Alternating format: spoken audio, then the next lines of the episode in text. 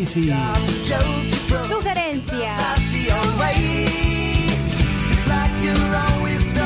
Esto es Fuera de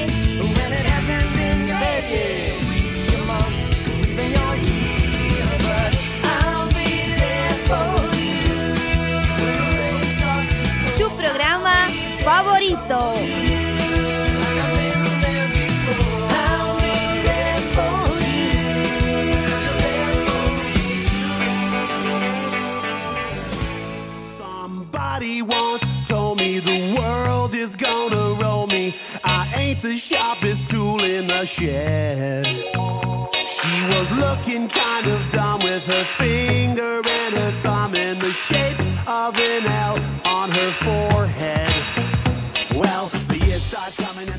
Hola, ¿cómo están mis amigos? Aquí nuevamente en el programa Fuera de Serie. Es el segundo que hacemos y está conmigo Nancy. ¿Cómo estás Nancy? Hola amigos, ¿cómo están? Yo me encuentro bien, gracias Elvis. ¿Y cómo estás tú? Realmente bien y contento de empezar un nuevo programa. Hoy les hablaremos sobre lo que son las películas, en específicamente bolivianas. Claro que sí, Elvis. Entonces, ¿qué tenemos? En mi sector estaremos hablando de la película boliviana Cuando los hombres se quedan solos. Bueno, en el sector del retro estaré hablando de la bicicleta de los Huancas. Creo que es una película nacional clásica y que muchos lo conocen. Y en el sector de sugerencias, Ah, en el sector de sugerencias tendremos eh, En el murmullo del viento. Es un documental eh, basado en la música de Potosí. es un docu- documental boliviano. Exactamente. Bueno, así que sin más, vamos con el primer sector que es retro. Hey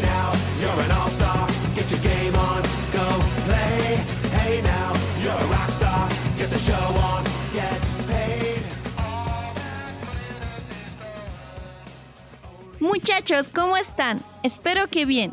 Estoy aquí nuevamente con ustedes en el sector retro. Soy Nancy y espero que sea de tu agrado lo que te traje hoy. Ya dicho esto, empecemos. El día de hoy les contaré acerca de una película del país de donde provengo, Bolivia. Rojo, amarillo y verde es el tono de mi voz. Por si no conoces este país maravilloso, te comento un poco. El nombre oficial de este territorio es Estado Plurinacional de Bolivia. Nos encontramos en la región centro-occidental de América del Sur con una población de 10.4 millones de habitantes, según el último censo realizado en el 2003. Tiene una superficie de 1.098.581 kilómetros cuadrados. Interesante, ¿verdad? Pero te sigo contando. Sucre es la capital de este país y su sede de gobierno se encuentra en el departamento de La Paz. Los idiomas que se hablan son el castellano, quechua, aymara, guaraní. También existen otras 33 lenguas. ¿Qué te parece? Son muchas, ¿no? Pero estas otras lenguas no son muy usadas, al menos no por los que viven en el área urbana, donde se practica por lo general el castellano. Nuestro actual presidente es Juan Evo Morales Aima, pero justamente dentro de casi un mes se llevará a cabo las elecciones presidenciales, donde la población decidirá si él continúa o cambiamos de mandatario. Entonces, como ya es de suponer, estamos siendo bombardeados por campañas políticas, discursos propagandísticos y un sinfín de propuestas por los candidatos. Continuando, este país es independiente de la religión, aclarando, todos podemos elegir con libertad nuestras creencias. Mejor no me alargo mucho. Para terminar con esta introducción, puedo decir que Bolivia goza con las cuatro estaciones del año, lo que no pasa en algunos países. Sus atractivos turísticos son muchos y variados, pero solo te mencionaré algunos. Está, por ejemplo, el Salar de Uyuni, un lugar mágico catalogado entre los mejores países del mundo. Cabe mencionar que es el salar más grande del planeta. El dato que te doy es muy importante. También está el Parque Nacional Madidi, el lago Titicaca, el Parque Nacional de Toro Toro, las ruinas de Tiwanaku. En realidad hay una inmensa cantidad de atractivos. Chicos, esto fue un poquito de Bolivia, pero el tema central de este sector es el filme La bicicleta de los Huancas.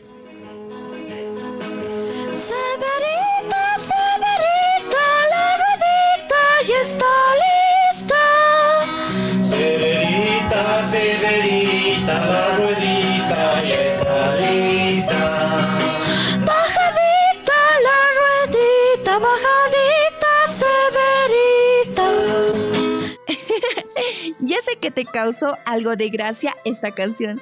Y como lo oíste, a mí también. Pero esta película con esta canción peculiar es muy conocida en este lugar. Se podría decir que es una película boliviana clásica. La bicicleta de los Huanca, como ya lo dije, es muy conocida. El director y guionista es Roberto Kalasic. Se estrenó el año 2007. Tiene una duración de 138 minutos. La música pertenece a David Guarachi y Hugo Fernández. Los actores principales son Aldo Velázquez, Eloisa Álvarez, Iván Unzueta, Milton Llanos e Ivana Calle. Pertenece al género de comedia, todo esto en el idioma castellano. La historia de esta película en general se trata de un hombre borracho que se encuentra una bicicleta y para que su apellido Huanca sea reconocido, se disfraza de cholita. Haciendo un paréntesis, una mujer de pollera ¿Qué quiero decir? Una chola boliviana es una mujer mestiza, con una vestimenta amalgama de elementos, impuesto por los americanos, que constituye un sombrero corto, una blusa, una pollera, calzado, manta y joyas. Claro, todo esto de Bolivia, ya que en todas partes de la vestimenta son distintos a los demás que podemos imaginar. Muy distinto. Continúo se disfraza de una mujer de pollera para concursar en una carrera de bicicletas y tiene como objetivo ganar. Eso fue un resumen súper corto. Voy a empezar a contar esta historia más a detalle. La bicicleta de los Huancas se trata de un hombre pintoresco borracho, llamado Eleuterio, quien está casado con Severa, una mujer cansada de su esposo, pero que a pesar de eso continúa con él. Viven juntos en el pequeño pueblo Pucarán, en el departamento de La Paz. Un día de esos, como cualquier otro, llega un extranjero ciclista, con su bicicleta toda lujosa y muy atractiva para los comunarios de ese lugar, pero que por andar de don Juan con una de las muchachas del pueblo es hallado con las manos en la masa por su esposa, por lo que huye y abandona su bicicleta. Entonces, al dejar la bicicleta en medio del camino, lo obtiene la familia Choque, rivales de la familia Wang. Entonces existe una disputa por esa bicicleta. Al no ceder ninguna de las familias, el cura del pueblo decide lo siguiente. Y en un corto tiempo, aproximadamente una semana se daría la carrera, donde solo participan las mujeres. Entonces el cura dice que la familia que gane podrá llevarse la bicicleta y ser los triunfadores. Todos quedan de acuerdo, empiezan a practicar las mujeres, tanto de la familia Choque como los de la familia Huanca. Pero Eleuterio, al ver que su esposa tiene muchas dificultades, empieza a ingeniarse un plan. Y es donde se le ocurre mentir para decir que llegaría su prima Remedios a representar a la familia. Entonces llega la famosa prima de Leuterio, Remedios Wang, quien es una señora muy alta y delgada. Llega al pueblo y los hombres de ahí se ven tentados a galantearle, pero ella obviamente no les hace caso. Mientras ella merodea por el pueblo, van ocurriendo distintas escenas muy graciosas, que no pienso contárselas, se basa en los malos entendidos sobre todo. Ella se encuentra en casa de Leuterio, pero justamente su primo no está en casa, por lo que se dedica a charlar con su disque cuñada. Conoce un poco más de ella, ya que con la apariencia de mujer de su marido nace cierto grado de confianza, donde ella le comenta cosas muy personales. Y así llega el día de la competencia. La señora Remedios emprende su marcha a la plaza principal, donde se llevará a cabo la competencia. Asimismo, la familia Choque está lista para competir, por lo que también se dirige al lugar del enfrentamiento, sobre todo con los Huanca. Pero hay muchas otras mujeres que también participarán. No les puedo contar el final y tampoco lo conté a detalle para que ustedes puedan verla en su casita o conocer un poco más de nuestra cultura boliviana. Prosiguiendo, también debo mencionar que entre los temas secundarios se encuentra la hija del cura que tiene una corta cuasi relación con el ciclista, que había llegado de la ciudad. Ella apenas es una adolescente quien le gusta este hombre de aproximadamente 25 a 30 años. Otro tema es que la mujer de Eleuterio está enamorada de Choque, que es correspondida. Ahí existe un exquisito y asombroso final. No sé si es bueno o malo, pero ustedes lo verán o cuestionarán a su parecer. Creo que les conté lo suficiente sobre esta película boliviana. Ahora voy a dar pequeños datos curiosos sobre la misma. El director Roberto Kalasic contó que toda esta historia es real. Él tenía una doméstica en su casa que vivía con su familia. Un día de esos ella les pidió a sus jefes que le dieran permiso para viajar a su pueblo natal de Pucarán, argumentando que se llevará a cabo una carrera de bicicletas, donde en los últimos años ella era ganadora y que ese año esperaba lo mismo. Por lo tanto, ellos le conceden el permiso y transcurriendo unos días, la trabajadora del hogar llegó pero muy triste, porque le habían ganado el campeonato por una señora que casi nadie conocía. Dos semanas después, ella volvió a viajar a su pueblo y al retornar ella tenía una sonrisa de oreja a oreja. Es cuando ella cuenta a Roberto y a su esposa que en la carrera de bicicletas la mujer que ganó era una mujer disfrazada, era Eleuterio. Entonces el premio se le entregó a la doméstica del director de esta película. Kalasic, el director, se interesa por esta historia y viaja al pueblo para investigar. Justamente encuentra a Eleuterio tirado en la plaza y borracho. Le hace preguntas, pero al principio fue un poco difícil porque no existía la confianza suficiente. Así fue viajando varias veces, donde ya existía algo de confianza, pero para que Eleuterio le cuente, todo lo que había que hacer era invitarle al menos un plato de comida. Para la sorpresa de Víctor, la mujer de Eleuterio aparece enfrente de él y lo golpea reclamándole porque bebía demasiado, era un flojo, un mantenido y que no ayudaba en nada. Pues entonces Víctor decidió hacer el filme empezó a reunir personal para todo el proyecto. Los personajes de esta película son actores de la Universidad Mayor de San Andrés. Tenía un amigo que le ayudaría en filmar por su experiencia. El director menciona que le costó varios años de trabajo. La edición lo hizo él durante la noche, desde las 10 hasta las 2 a 3 de la madrugada, todos los días, en los predios de ATV. Esos horarios porque solo había espacio en ese tiempo. Luego se lo lanzó a las pantallas y fue un éxito. Las personas se quedaron contentas al verla y hasta el día de hoy algunos seguimos viéndola para entretenernos un poco. Tal vez esta película no refleja toda la cultura de Bolivia, pero sí nos muestra un panorama de ella, sus costumbres, su vestimenta, su comida, su forma de pensar y tantas cosas más que se podría mencionar. Queridos oyentes, realmente espero que lo que acabo de compartir con ustedes les sea interesante. Tal vez no tenemos aún la producción sofisticada americana, que muchos lo conocemos, pero esta historia, como les dije y vuelvo a repetir, muestra lo que Bolivia es en una parte, su cultura ancestral. También nos hace reír con su gracia particular y diferente a lo que estamos acostumbrados a ver por lo general. Sin más que decir, me despido. Esto fue Retro. Soy Nancy y nos encontramos en el último sector de sugerencias. Espérame que vamos con Elvis y luego continuamos.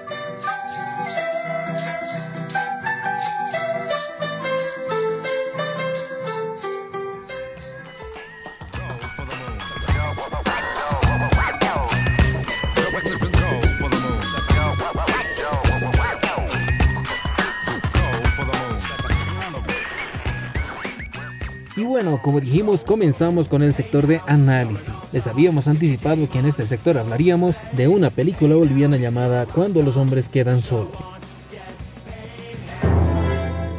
¿Qué he hecho, a ver? ¿Qué he hecho? Yo no quiero que sepan lo que has hecho.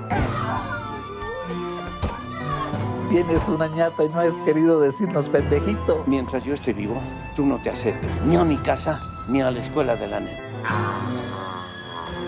¿Cómo era la cara de mi mami? Este era tu papi. ¡Fuerza, perros! ¡Carajo, dónde creen que están esas princesitas! ¡Esta vida es solo para machos! ¡Mariquitas! Zambacollas. Todos la misma mierda. Explícame qué mierda es esta. La tele dice cosas peores. Pero no hables así. ¡Salí, boludo, salí! Ayer limpiábamos rojo. Hoy tenemos que limpiarle los zapatos y besarles el culo a estos hijos de puta. Hablas a mí con el don por delante, o vos también quieres faltarme al respeto. El viejo está por hacer una huevada. Subí a ver. Estos son sus honorarios. Pero esto es mucho dinero para mí. Empezamos con una pequeña ficha técnica sobre lo que es esta película. El encargado de la misma fue Fernando Martínez, ya fallecido en el año 2013, lo cual retrasó el estreno de la misma. El director no pudo apreciar lo que fue lo que fue la culminación de esta película y por ello al final de ella se le hace una dedicatoria especial y también ahí se lo recuerda en algunas escenas extras. Esta película fue de coproducción entre Bolivia, Argentina, Colombia y España, vale decir, tiene una duración de 88 minutos. El principal lugar de grabación fue la ciudad de La Paz, Bolivia. El guion estuvo a cargo de Fernando Martínez, ya fallecido como les decía, Luis Miguel González y Wilmer Ureto. Se estrenó el, este año 2019, el 25 de julio. Los actores, entre los más destacados podemos mencionar a David Santalla, eh, ya lo recordarán por la película Mi Socio, Ariel Vargas, eh, fue conocido sobre todo por la película Las Malcogidas, Fernando Arce Chalar, que fue partícipe de la película Muralla, también Jorge Jamarli, actor argentino, eh, Toto Vega y Carolina Ramírez, que son actores colombianos. Esta última ya es muy famosa, hecho por series, novelas en dicho país de Colombia. Esta película empieza con un discurso casi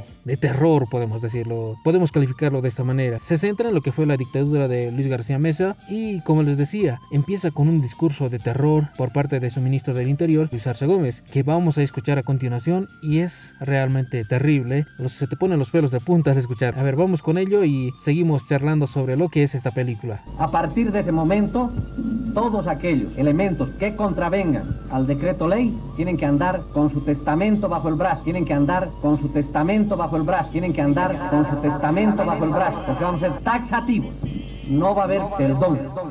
Como escucharon, es realmente fuerte lo que dice, ¿no? Prácticamente es una amenaza de muerte hacia aquellos que estén en contra de, de ese gobierno actual que fue en 1980 la dictadura de Luis García Mesa. Entonces, esta película se centra en un personaje principal que es Carlos, que es un paramilitar que está con el régimen de Luis García Mesa. Los actores que lo interpretan son de joven Ariel Vargas, como, como les habíamos dicho de principio, y el famosísimo David Santalla, ¿no? Que es el personaje principal en la película, que ya lo interpreta de persona mayor, cuando ya es un abuelo que vive con sus dos hijos y sus dos nietos. El actor Jorge Amarli tiene una destacada actuación, se podría decir, en esta película, ya, ya que hace también de otro paramilitar, compañero de Carlos, y entre muchos otros. Entonces vamos con lo que es la sinopsis, la vida de este paramilitar, en cómo piensa en sobrevivir, ya que ve cómo está la situación del país, entonces se alía, da- ve su conveniencia para aliarse al bando ganador, por decirlo de alguna manera. Entonces su mujer no está de acuerdo con lo que él hace, quiere irse a otro lado a buscar mejores rumbos de vida, entonces él prácticamente le dice que se vaya, no, no le importa, él se va a quedar ahí en su país, no le importa si es que tiene que hacer lo que sea para sobrevivir. Entonces la mujer de él, su esposa, decide abandonarlo. En un principio quiere llevarse a sus hijos, que son dos. Él prácticamente la amenaza de muerte, le dice que ella se puede ir, pero no toca a sus hijos, sus hijos se quedan con él. También podemos ver la decisión dura de esta madre, prácticamente abandona a sus hijos, dejándolo solo con su padre. Si bien no se puede apreciar detalladamente cómo él cría a sus hijos, ya de grandes podemos ver que uno de ellos también eh, se separa de su mujer y también tiene otros dos hijos, los cuales son nietos muy queridos por parte de Carlos, eh, vive con sus nietos. Uno de sus hijos, como les decíamos, fue abandonado por su esposa o tal vez abuelo la echó, no se entiende muy bien también esa parte, tal vez un hueco. Y cuando llega ella, trata de recuperar a los hijos y podemos ver aquí también algo, alguna crítica ¿no? a lo que es eh, el machismo en nuestra sociedad, eh, lo que está,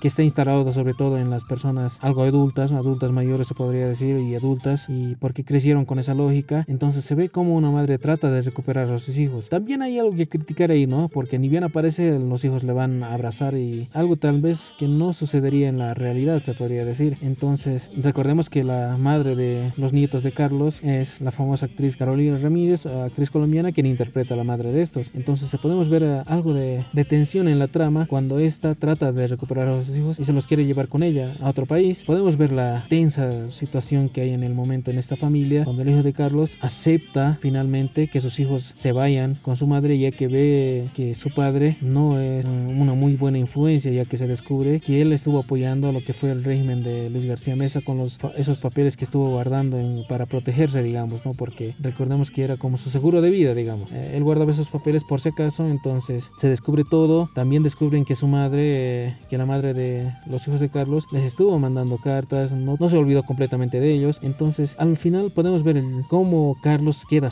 ya que no solo sus hijos lo dejan, sus amigos, sus secuaces que lo acompañaron torturando y matando gente en, en, el pasado, van falleciendo y van sufriendo terribles muertes. Por ejemplo, el argentino, e incluso podemos ver cómo él ejecuta a uno de sus cómplices, ¿no? Algo de no creer, ya que era como su amigo, se podría decir, y que incluso lo estaba ayudando con algo de dinero cuando él lo necesitaba. Entonces, al final podemos ver que uno de los hijos de Carlos, que es policía, se queda con los documentos, se los lleva, mas no se sabe qué sucedió con ellos, qué sucede con ellos al final de la película. Pero principalmente es eso, se trata de la familia de Carlos, quien se queda, quien cría a sus dos hijos solos. Curiosamente, uno de sus hijos tiene otros dos hijos y también se queda solo. Bueno, y están viviendo con él en una casa que fue que les fue dada como recompensa en apoyo a la dictadura, a ese régimen tan terrible en nuestra historia de Luis García Mesa. Como les decía, principalmente se centra en ello. Esa sería como la sinopsis pequeña de la película. Si podemos criticar algo de esta película, sería el, el tratar de contar todo y a la vez no contarte nada. Es cierto que la temática es muy interesante, como les decía, es parte de nuestra historia, una parte realmente negra de lo que fue nuestro, nuestra, nuestra historia sindical, nuestra historia de dictaduras que tuvimos en el país. Creo que fue una de las más sangrientas que tuvo el país, porque desaparecieron muchas personas. Entonces, como les decía, trata de contarnos todo y a la vez no nos cuenta nada. Por ejemplo, un claro ejemplo, a ver, uh, Luis Espinal, uh, no, no te dan detalles de lo que fue la vida de este, de este hombre, de este sacerdote que luchó por los derechos humanos en nuestro país. Uh, tampoco nos habla mucho de Marcelo Quiroga Santa Cruz, sin embargo los muestran en la película. Tal vez como un hecho aislado, lo cual me parece que es algo que no se debió hacer, porque la vida de estos dos sindicalistas, por decirlo de alguna manera, realmente aún se los recuerda hasta hoy en día como aquellos que podrían haber cambiado el rumbo de, nuestro país. Entonces, como les decía, a ver, si tú no leíste la historia o no estás, no estás en conocimiento de lo que fue la dictadura de Luis, Luis García Mesa, no te vas a dar cuenta lo que, es, lo que son estos personajes y lo que eran y la importancia de ellos en la trama. Entonces, no se entiende muy bien a veces. Te, te cuenta la historia del abuelo de Carlos, como les decía, pero también te muestran esos flashbacks. Entonces, te, te deja la intriga. ¿Qué, ¿Y quiénes eran? ¿Qué pasó? ¿Por qué nos muestran esto? Eh, quizás solo quieren recordar la historia del abuelo o, o, algo, pero me parece que debieron ahondar un poco más, debieron explicar un poco más lo que fueron, lo que fue la vida de estos tan importantes personajes en nuestra historia. También nos muestran eh, lo que fue el asalto a la COP cuando secuestran a, Mar a, Marcelo Quiroga Santa Cruz precisamente y es ahí donde lo torturan, donde se lo llevan al Estado Mayor, donde lo torturan, lo, lo matan y desaparece. Podemos apreciar también ahí a, a un pequeño cameo de Cacho Mendieta interpretando a Banzer y algunos otros detalles que son de trascendencia, los espero que no se los desarrolla de manera adecuada. Esto tal vez se podría deber a que el director falleció y no pudo culminar lo que había empezado. Entonces, eh, los encargados de culminar la misma no, no lo hicieron con la visión que lo hubiera hecho el director en principio. A ver, vamos con una crítica constructiva, se podría decir, desde la perspectiva de nuestro programa. Sería, como les decíamos, que deberían haber ahondado un poco más en lo que fue la vida de estos tan importantes personajes que fueron Luis Espinal y Marcelo Quiroga Santa Cruz y la Central Bolera Boliviana. Uh, Luis Espinal fue un sacerdote, recordemos que luchó mucho por los derechos humanos, por la igualdad, eh, fue un sacerdote español, nacionalizado boliviano, entonces se le conoció mucho por la lucha que tuvo, fue periodista también de Radio Fides y merecía algo más de desarrollo yo creo que en la trama. No se le debió tocar así tan superficialmente porque solo se ve una parte donde eh, ya estaba casi torturado y lo dejan morir en un lugar. Entonces pareció algo muy superficial a lo que fue la importancia de este personaje. También Marcelo Quiroga Santa Cruz. Fue un personaje realmente destacado en, nuestra, nuestro país, un dirigente muy respetado y temido por los políticos y gobernantes que se, que se encontraban en el poder, porque tenía una capacidad de discursar realmente envidiable. Se dice que hasta hoy en día no hay otro personaje que, que tenía esa capacidad de llamar la atención, de captar tu atención a la hora de, de hablar de, de, algún tema. Entonces vemos como solo se ve parte, digamos, solo, no, ni siquiera se le ve al personaje, solo se ve un uh, hablar de él ¿no? en la película. Entonces no se le da la importancia, como les decíamos, uh, por ejemplo, que fue exiliado, que fundó el Partido Socialista y que luchaba por, lo, por el crecimiento del país más que todo. Y sobre todo el por qué fue señalado, por qué fue fichado más que todo por, por los que estaban en el poder. A ver, les cuento, la principal razón por la que él fue fichado, digamos, eh, es por, por tratar de mandar a un juicio de responsabilidades a Hugo Banzer Suárez, un dictador y también presidente electo luego en nuestro país. Irónicamente, a veces no tenemos memoria. El pueblo boliviano se dice que no tiene memoria a veces, porque luego de, de ser un dictador, eh, irónicamente fue electo democráticamente en años posteriores y fue presidente nuevamente de, del país de Bolivia, del cual soy originario, se podría decir. Entonces, él, ese, ese fue su principal pecado, tratar de mandar a juicio de responsabilidades a él y se dice que él fue el autor intelectual de este, de este crimen, de este asesinato, porque se, se lo secuestró prácticamente en la central obrera boliviana dando su discurso, entonces, y lo secuestran prácticamente a, a, Marcelo Quiroga Santa Cruz, lo llevan al Estado Mayor, lo torturan, lo asesinan y lo hacen desaparecer, que incluso hasta hoy en día no se sabe en, en realidad dónde está su cuerpo, solo hay presunciones. Entonces esta película, si bien es cierto, tiene una idea interesante porque es una historia, porque es una historia negra, es una historia crítica en lo que fue la, en lo que fue Bolivia y su pasado, me parece que no se desarrolló de la manera adecuada. No se la trató como se debería haberlo hecho. La duración de ella es algo corta para la importancia de, de, la temática en general, que es, que es la dictadura y, y, lo dura y crítica que fue en esos años, donde el dinero no valía nada, donde se tenía que hacer cola para comprar un pan y esas cosas. Entonces, si, pues, si bien podemos dar estas críticas a la película, sería que no hubo un desarrollo adecuado de él. Pero sin embargo, es una película que todos deberían ver, bien personal, al menos el pueblo boliviano, cualquier persona que vive en nuestro país, debería ir a ver esta película ya que nos muestra parte de nuestra historia y algunos olvidamos tan fácilmente y no conocemos, principalmente los jóvenes, no conocemos lo que fue la historia de las dictaduras en nuestro país y utilizamos tan fácilmente y alegremente lo que es el término dictadura. Entonces, creo que es una película que nos hace reflexionar, nos muestra lo que fue la realidad antes y deberíamos de apoyar también ¿no? al cine boliviano y que vaya progresando paulatinamente. Es una película que tiene relativo éxito porque sigue en carteleras, se estrenó el 25 de julio como les decíamos antes. A ver, las críticas puntuales serían en cuanto a la actuación, hay varios personajes que sobreactúan y no se ven naturales en la película. Por ejemplo, el, abogado de, del abuelo es un papel realmente sobreactuado y no es creíble su actuación, valga la redundancia, en lo que es la película. Y muchos otros que sería demasiado largo no nombrarlos, pero me parece un, caso más puntual, ya que él en la segunda parte de la película, por decirlo de alguna manera, era un personaje secundario importante. También en lo que es el guion, como les decíamos, trata de contarte todo y al mismo tiempo no te cuenta nada. Me parece que no hubo un correcto manejo del guion en cuanto al desarrollo de todos los personajes o al desarrollo de algunas tramas. Se deja inconclusa varias, se deja en el limbo algunas demasiado importantes sin conclusión. También en cuanto a sonido se podría decir que no es tan tanto de la mejor calidad, pero es aceptable. El sonido se va, va de acuerdo a lo que es la película, se podría decir. Ya para finalizar, yo le daría a esta película un puntaje de 5, porque como les decía, hay demasiados huecos en la, un puntaje de 5. Es un puntaje subjetivo, como les decía, ya que es desde mi perspectiva, no soy ningún experto en cine ni nada por el estilo, solo es mi opinión en lo que es este sector del programa, se podría decirlo. Bueno, espero que no les disguste. Como les decía, le doy un puntaje de 5 ya que me parece que se pudo haber hecho un mejor trabajo en cuanto a guion, en cuanto a guion sobre todo, en el desarrollo de la película, ya que la actuación de la mayoría es pasable, se podría decirlo. ya lo dijo, ¿no? Yo ya lo estoy diciendo, yo soy un gran actor, entonces puedo evaluarlos.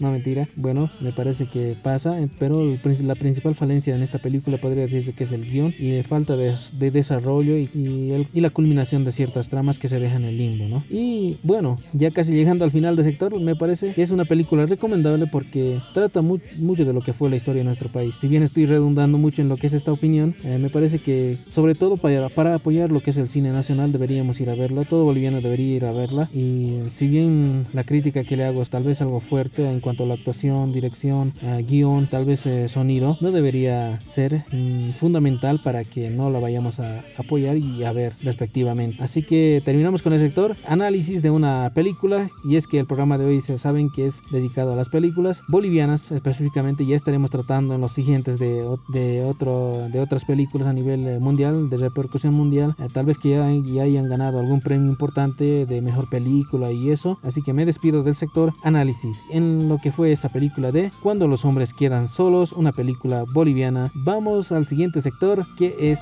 sugerencia.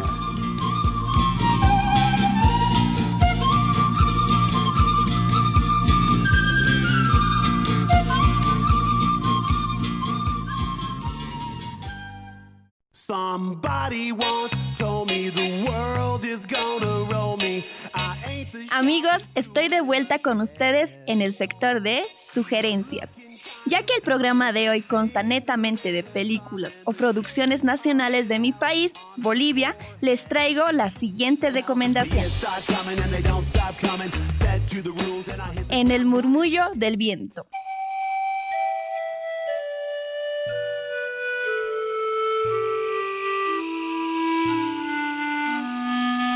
Es un documental boliviano dirigido por Nina Guara Carrasco, junto a otros 15 del programa Doc TV.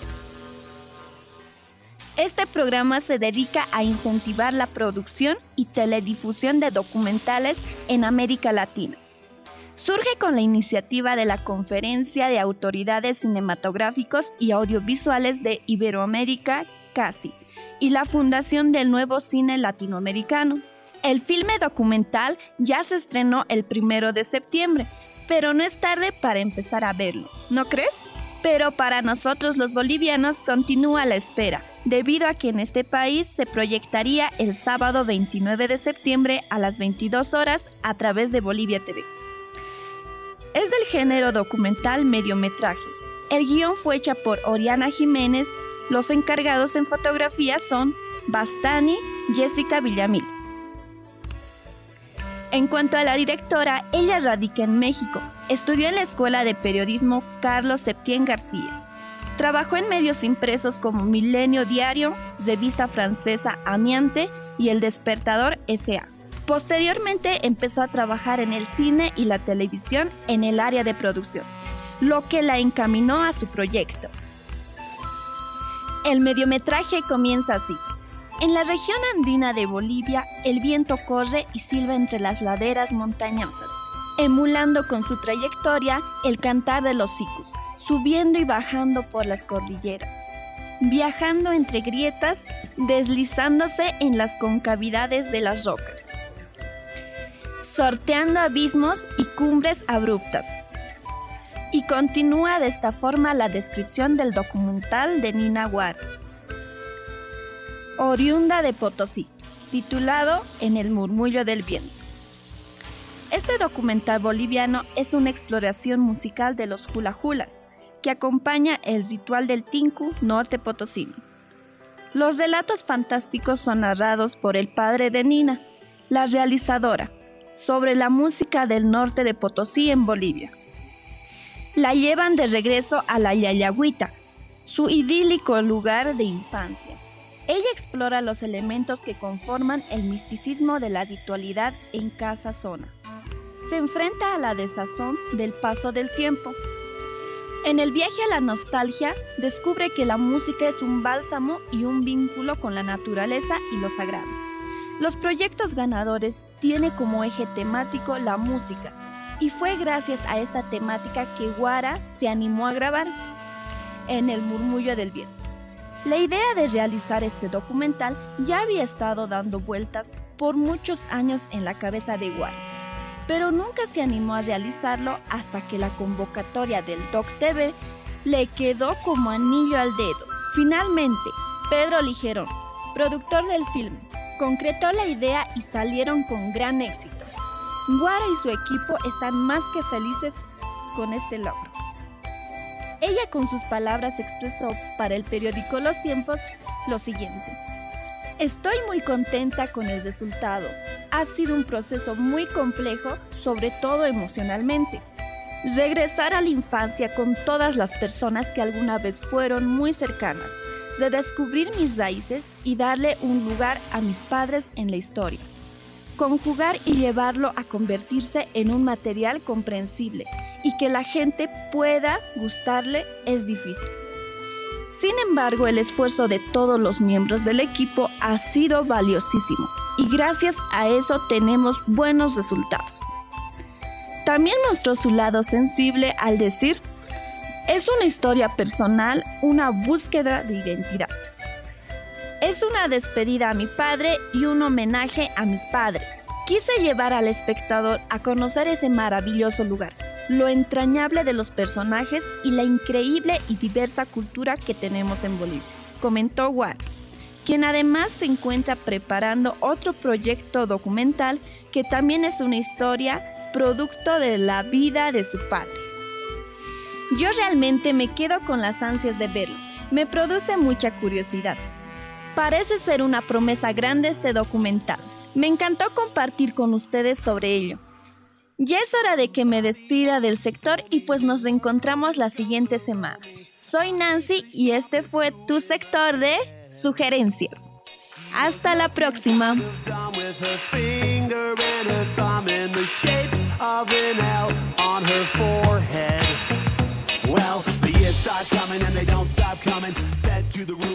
Bueno amigos, llegamos al final del programa. Espero que les haya gustado y pues acá estuvimos compartiendo algo de nuestra cultura boliviana. Es así, estuvimos con lo más representativo se podría decir y una sugerencia realmente interesante. Espero que les haya gustado este programa, el segundo que hacemos en este formato que es el podcast. Esperen el siguiente la próxima semana. Nos despedimos, soy Elvis. Y yo Nancy. Chao. Bye bye.